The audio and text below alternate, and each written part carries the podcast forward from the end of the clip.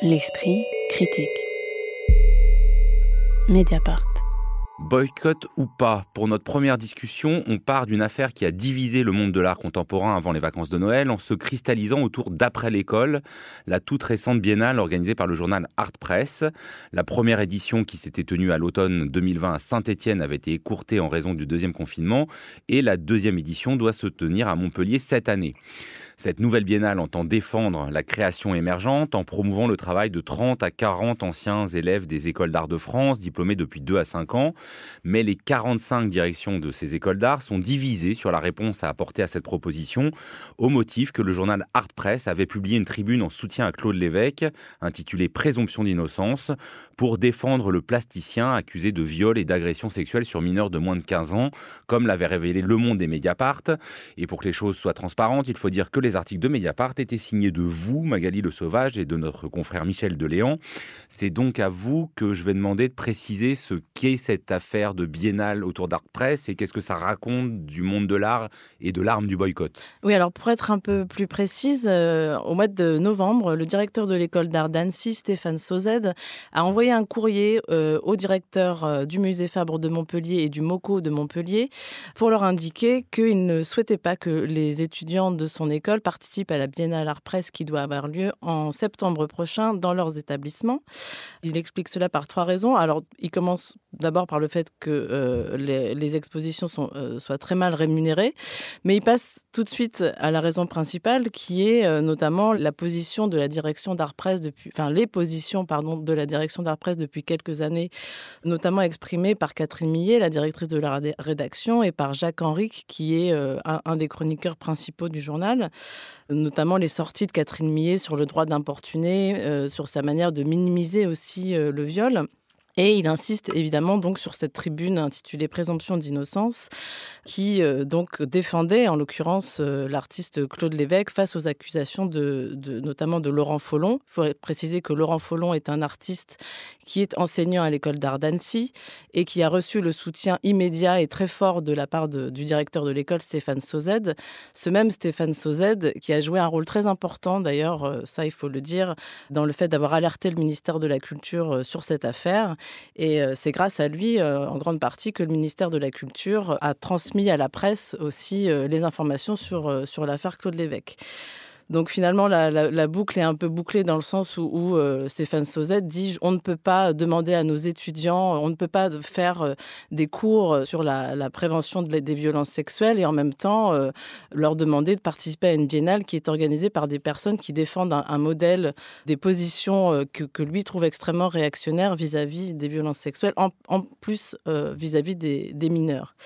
donc il faut aussi ajouter que plusieurs écoles, suite à cela, ont indiqué qu'elles refusaient elles aussi de participer à la Biennale. Il y a les Beaux-Arts de Lyon, il y a l'école de Grenoble par exemple.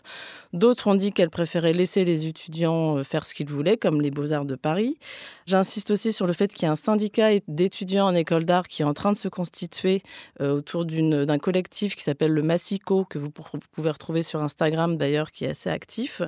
Et il s'est constitué au départ euh, en réaction d'ailleurs à cette Biennale Art Presse, en appelant lui, eux littéralement au boycott, hein, c'est comme ça qu'ils appellent ça, mais aussi sur des questions plus générales de conditions de, de travail des étudiants en art, notamment euh, de rémunération, etc.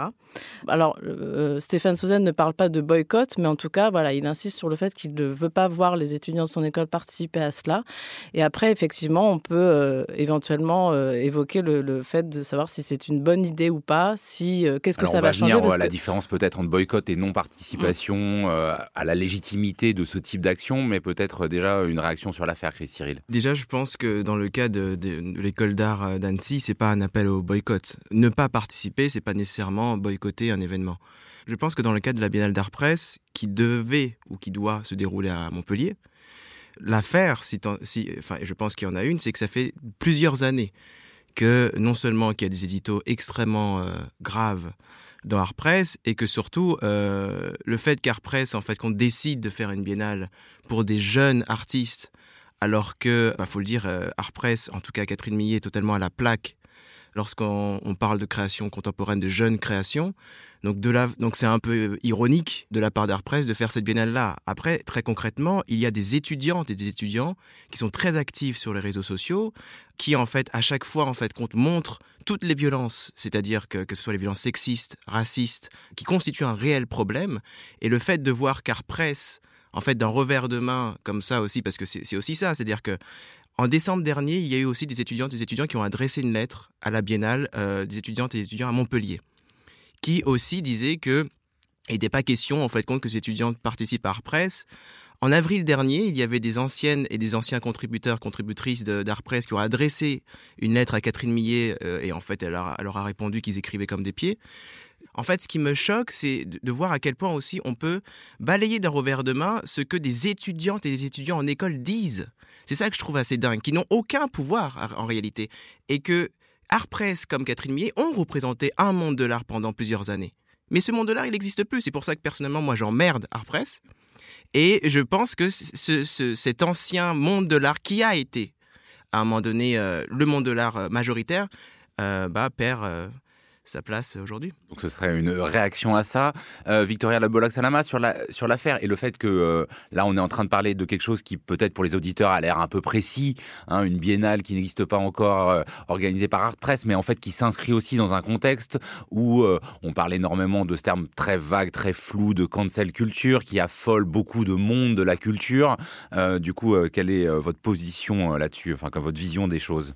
En fait, moi ce que je trouve très intéressant, au-delà du problème et du cas euh, Claude Lévesque et du, soutien de, de Press ou du boycott de ses œuvres euh, qui a été fait par euh, certaines municipalités comme Montrouge ou Montreuil, ce boycott, il permet de mettre en doute et de mettre en lumière, à titre individuel, en tout cas quand on, décide de ne pas exposer ses œuvres, un système socio-économique ou éthique du monde de l'art qui est représenté par Art Press, qui est une institution en fait dans le monde de l'art. C'est une revue qui est extrêmement enfin, lue euh, et qui a euh, énormément de, succès même à l'international, qui représente même une, certaine frange de la création à l'international, une frange euh, de la création française. Et en fait, ce désaccord et ce boycott permet justement de, bah, en fait, de, créer un espace de, réflexion et de débat autour de cette institution et plus généralement en fait de ce qu'est le système de l'art depuis des années qui en fait arrive à, à être maintenu notamment avec des des, conditions, un système financier précaire pour les jeunes artistes, euh, pour les pigistes, parce que en fait, euh, il faut aussi parler du fait que euh, il y a eu une tribune qui a été faite par les pigistes d'Art Press qui ont aussi souligné le fait que bah, étaient extrêmement mal payés, si ce n'est pas payé. Enfin, il y a aussi en fait tout ça qui est mis en lumière par ce boycott. en fait, c'est la problématique d'Art Press en général, qui est finalement le symptôme d'un rouage et d'un système du monde de l'art aujourd'hui. Et ce que je trouve très intéressant c'est qu'on pourrait en fait reprendre le, en fait ce qui est développé par Laure Murat dans son ouvrage qui s'appelle Qui annule quoi, euh, qui est paru au Seuil euh, récemment, qui est qu'en fait euh, finalement ce boycott, ça finalement s'inscrit dans cette culture de la protestation.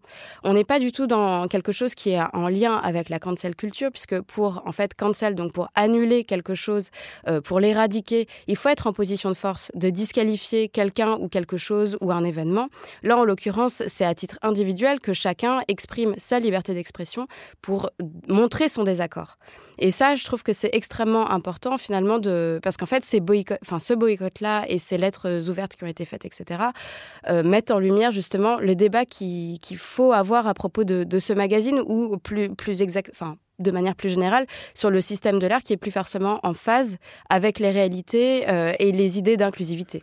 Magali Le Sauvage en réaction et pour euh, rebondir sur votre dernière intervention, est-ce que le boycott, effectivement, qui est un mot très chargé, c'est une arme ultime ou un début de négociation, enfin, sur leur mode protestataire?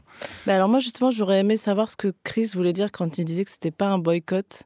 En quoi c'est pas un boycott? Alors peut-être qu'on a d'autres exemples euh, de boycott euh, effectifs, comme euh, je voulais citer l'exemple, par exemple, la, Biennale du Whitney Museum, où des artistes ont refusé de participer il y a quelques années parce qu'il y avait un membre du board, enfin du conseil d'administration, qui est un grand marchand d'armes. Donc voilà, il y a plein d'artistes et des curateurs d'ailleurs qui se sont retirés de l'exposition. Il y a la Biennale de la Havane en ce moment où il y a aussi des artistes et des curateurs qui se retirent en raison du comportement du gouvernement cubain envers les artistes, qui emprisonnent hein, des artistes littéralement. Il y a aussi évidemment le boycott d'Israël de la part de, beaucoup d'artistes du Moyen-Orient. Pour moi, là, il, il s'agit, enfin, à partir du moment où il y a retrait, il y a refus de participer à cette euh, biennale, enfin à la biennale d'art presse, je veux dire. Et pour moi, je vois pas la différence entre un boycott et un refus. Enfin, pour moi, c'est la même, c'est un peu la bah, même chose. c'est une question qui m'intéresse. Je, répondais dans le cas d'Annecy. Je disais dans le cas d'Annecy, euh, il me semble pas avoir lu qu'il était question de boycott. Après, moi, je rejoins Victoria parce que, en fait, moi, ça m'intéresse pas de faire des distinctions sémantiques euh, d'une heure et d'expliquer euh, qu'est-ce que ça veut dire boycott, qu'est-ce que ça veut dire refus. C'est pas un boycott. Non, mais en fait, c'est pas ça qui m'importe. Ce qui m'importe, c'est ce que tu dis, Victoria, dans la mesure où euh, il y a une asymétrie des pouvoirs. On ne pourra jamais mettre sur le même plan des étudiantes et des étudiants qui refusent de participer à une biennale et à côté Art Press. Art Press, c'est comme... elle n'a pas lieu la biennale. Oui, mais qu'est-ce que c'est Artpress Artpress, c'est une institution de l'art qui est là depuis extra... ça fait énormément d'années. Donc ceux et celles qui ont le pouvoir, ce ne, sont pas les étudiantes et les étudiants. C'est précisément Artpress. Les étudiantes et les étudiants ne peuvent avoir le pouvoir que dans la mesure où ils arrivent à euh, mutualiser, à se mutualiser, à, fabriquer des syndicats et à fabriquer des collectifs, ce qui est déjà compliqué.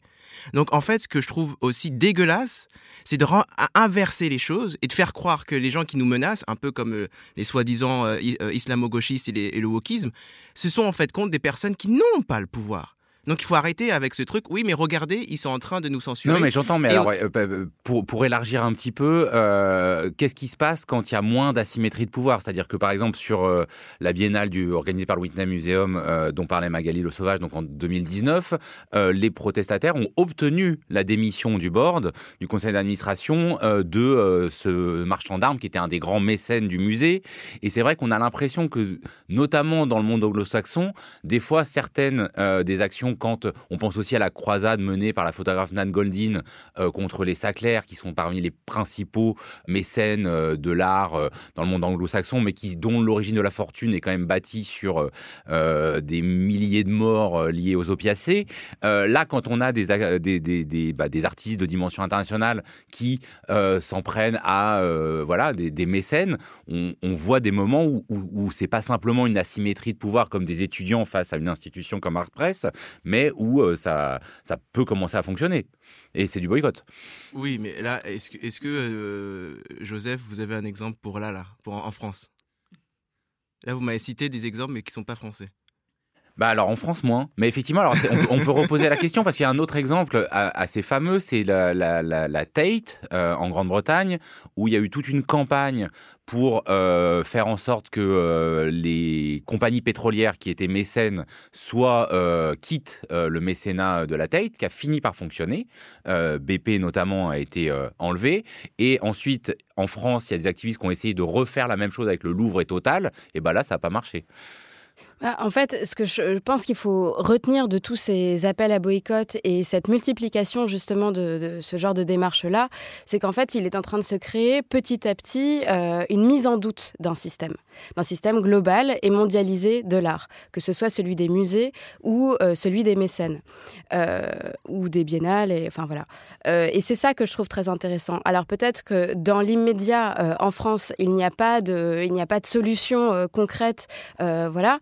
Mais ce qui est intéressant, c'est que ça permet de reformer, en fait, de réformer euh, un système euh, pour une génération future et de commencer à réfléchir et de pointer ce qui est dérangeant, à savoir que euh, aujourd'hui, on veut un art qui soit plus inclusif, qui soit moins précaire, qui soit en phase finalement avec des idées beaucoup plus larges et beaucoup moins conservatrices. Et en fait, toutes ces initiatives permettent de mettre la lumière sur ça et de créer un espace de débat pour reformer un système plus tard, on l'espère. Magali Le Sauvage oui, juste pour finir sur la France, c'est vrai qu'en France, on est très en retard sur euh, l'organisation des collectifs euh, pour faire poids, en effet, et pour faire euh, corps contre les abus. Alors, on peut remarquer d'ailleurs que dans l'affaire Claude Lévesque, on a quand même vu très peu de réactions publiques suite à cette affaire-là, que justement cette lettre de Stéphane Sauzet, enfin cette, cette euh, action, hein, en l'occurrence, est quand même une des rares réactions euh, publiques qui été faite face à cette, euh, face cette affaire-là, qui est une affaire privée, entre guillemets, qui ne concerne pas tout un pan de, de la, du monde de l'art, mais qui concerne quand même un mécanisme de pouvoir où on a vu que c'est quelqu'un qui a été protégé par des personnes, des institutions et du marché de l'art, donc qui montre qu'il y a vraiment un vrai problème. Mais voilà, il y a des collectifs qui sont en train de se former. On a cité euh, le Massico. Il y a les mots de trop aussi, qui est euh, très actif sur Instagram et qui aussi dénonce, euh, dénonce notamment dans les écoles d'art le sexisme, le racisme, le validisme, etc. mais qu'en France, voilà, on a du mal. par exemple, il n'y a, a, pas de syndicat vraiment d'artistes puissants en France. C'est des choses qui sont en train de se créer. D'ailleurs, on on parlera sans doute une autre fois de l'abuse ou d'autres organisations comme ça, mais que voilà, en France, on est un peu en retard sur ça, que ça commence à venir et que ça vient effectivement beaucoup des jeunes, euh, des étudiants en art euh, ou des jeunes curateurs, des jeunes critiques d'art, que c'est en train de, venir, mais qu'on a beaucoup de retard par rapport aux pays anglo-saxons. Vous parlez de l'Angleterre où effectivement on a vu des actions euh, BP en notre BP contre le British Museum, des actions d'ailleurs assez drôles, enfin vraiment extraordinaires contre de, voilà de, de performances devant le musée. En France, on a du retard par rapport à ça. Euh, voilà, c'est en train de venir et il faut espérer que voilà, ça se concrétise. Est-ce qu'une, ce sera ma dernière question sur le sujet avant qu'on entre dans une exposition. Est-ce que euh, peut-être la différence entre ce qui se passe dans le monde anglo-saxon et euh, en France, c'est pas aussi lié à l'organisation des musées, au fait que dans le monde anglo-saxon, la philanthropie, ou dite telle, est très très importante, et que donc il y a l'arme d'attaquer sur l'image est peut-être plus importante, non? Bah, en France, il y a aussi le fait que les artistes ou les travailleurs de l'art sont quand même assez soutenus par les pouvoirs publics par rapport aux pays anglo-saxons. Pas forcément bien soutenus ou pas forcément assez soutenus, mais, forcément mieux qu'aux États-Unis ou en Angleterre où là, il n'y a vraiment pas de filet. Donc forcément, c'est peut-être plus difficile de se, de se lier, mais euh, voilà, il y, a quand même, euh, il y a quand même des choses encore à faire. Je pense que c'est important que nous, par exemple, bon là je parle en mon nom, mais que tu vois, enfin je pense que c'est aussi important de, clairement s'exprimer vis-à-vis de ça et de, je pense qu'il y a un ancien monde de l'art qui est en train de s'écrouler. Et je pense que nous, on le voit, et nous, on participe à ce changement du monde de l'art. C'est pour ça que parfois, il est clair de s'exprimer, de dire, par exemple, euh, qu'on emmerde cet ancien monde. Parce que, non, mais je pense que c'est important parce que, au moins, ça permet. En fait, on est là maintenant et on s'exprime. Et les étudiants, les étudiants sont là et s'expriment. On ne va pas pouvoir les faire taire. Ils sont là. Ils, elles sont là. Donc du coup, je pense que hum, c'est important en fait compte de rendre compte qu'il y a, il y a de, de, nouvelles choses qui se jouent et qui sont en train de se jouer en ce moment, car presse n'arrive pas à comprendre ces choses qui se jouent et qui se rejouent en ce moment. Et c'est notamment la raison pour laquelle il y a de nombreuses personnes qui trouvent que c'est n'importe quoi de, de, faire cette, cette biennale. Euh, voilà. Merci à tous les trois sur ces questions. On se dirige maintenant vers une exposition qui, à ma connaissance, n'est pas financée ni par des industriels du gaz lacrymogène ni des pétroliers et on file à la Philharmonie de Paris. L'esprit critique. Mediapart.